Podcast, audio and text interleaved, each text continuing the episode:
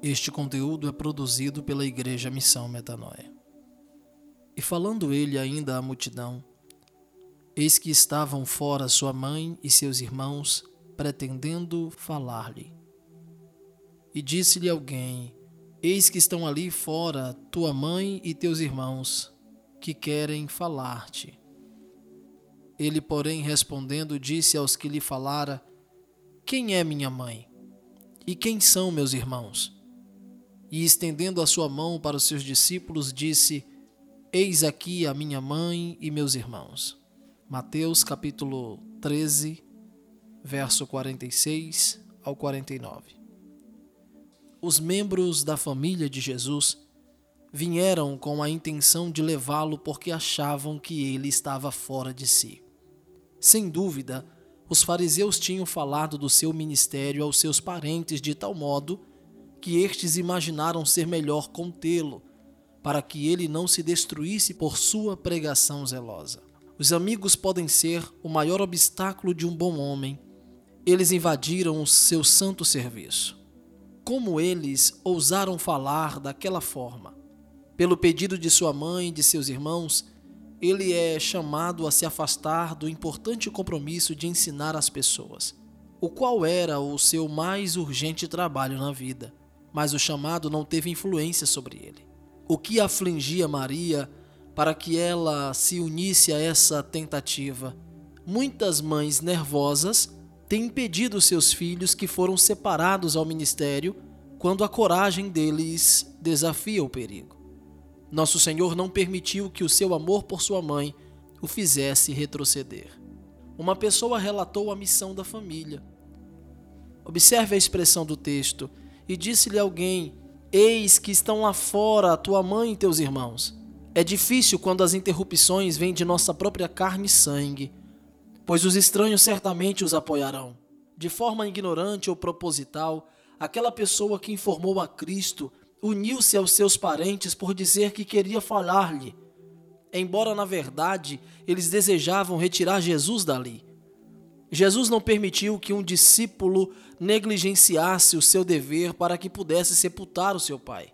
Mateus capítulo 8, verso 21 e 22. Como agiria agora que sua mãe veio para lhe impedir? Ele fará o que é certo? Podemos sempre encontrar a regra da nossa conduta por fazer a pergunta: o que Jesus faria?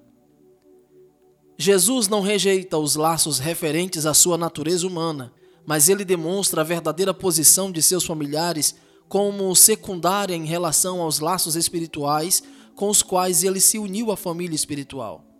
Aqueles que eram unidos a ele pelos laços do discipulado possuíam a verdadeira união com ele.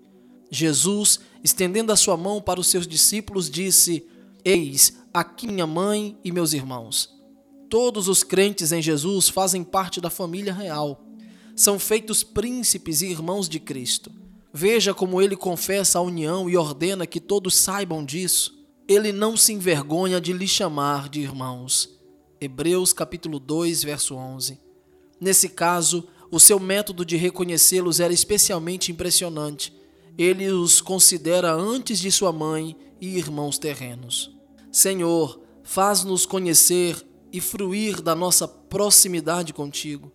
Ajuda-nos também a zelar por ti como uma mãe por seu filho e a te amar como um homem deve amar o seu próprio irmão. Porque qualquer que fizer a vontade de meu Pai que está nos céus, este é meu irmão, irmã e mãe. Ele amplia esta verdade. Cada praticante da vontade do Pai prova ser um verdadeiro discípulo, que é tão próximo a Jesus quanto um irmão, tão querido quanto uma irmã e tão apreciado quanto uma mãe. De acordo com a nossa condição e capacidade, vamos agir com o nosso Senhor como um irmão em ajuda, como uma irmã em compaixão e como mãe em terno amor, pois todas essas relações ocorrem em sentido duplo, envolvem tanto dar quanto receber. Quão bem-aventurado é qualquer que assim for, isso não é somente para os ministros ou para pessoas separadas para o serviço especial, mas todo aquele que faz a vontade do Pai, não sendo levada em conta a sua ocupação nesta vida, está contido no círculo da família do Senhor Jesus Cristo. Nosso Senhor Jesus há pouco havia demolido as formalidades estabelecidas pelos escribas e fariseus, e agora ele vai ainda mais longe. E tudo o que é da carne, mesmo o seu melhor, está separado do que é do espírito. De agora em diante é evidente que ele não reconhece mais nenhum homem segundo a carne, nem nós podemos esperar conhecê-lo por direito de filiação natural ou qualquer outra coisa que seja segundo o sangue ou o nascimento, ou segundo a vontade da carne. João capítulo 3, versículos 5 e 6. A vida interior, que está unida a Deus, sendo isto evidenciado através da santidade, é o que nos concede a união com nosso Senhor. Ó, oh, que sintamos essa influência cada vez mais e que possamos estar prontos, inspirados a renunciar quando for necessário. Que possamos colocar em primeiro lugar a nossa vida espiritual e a nossa atividade, o nosso exercício, a nossa prática de piedade do que os nossos laços familiares. Que Deus os abençoe. Esse foi mais um episódio.